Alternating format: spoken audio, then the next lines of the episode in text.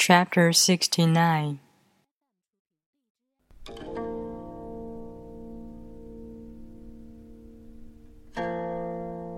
The generals have a saying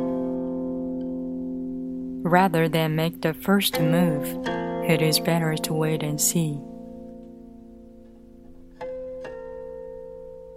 Rather than advance an inch, it is better to retreat a yard. This is called going forward without advancing, pushing back without using weapons.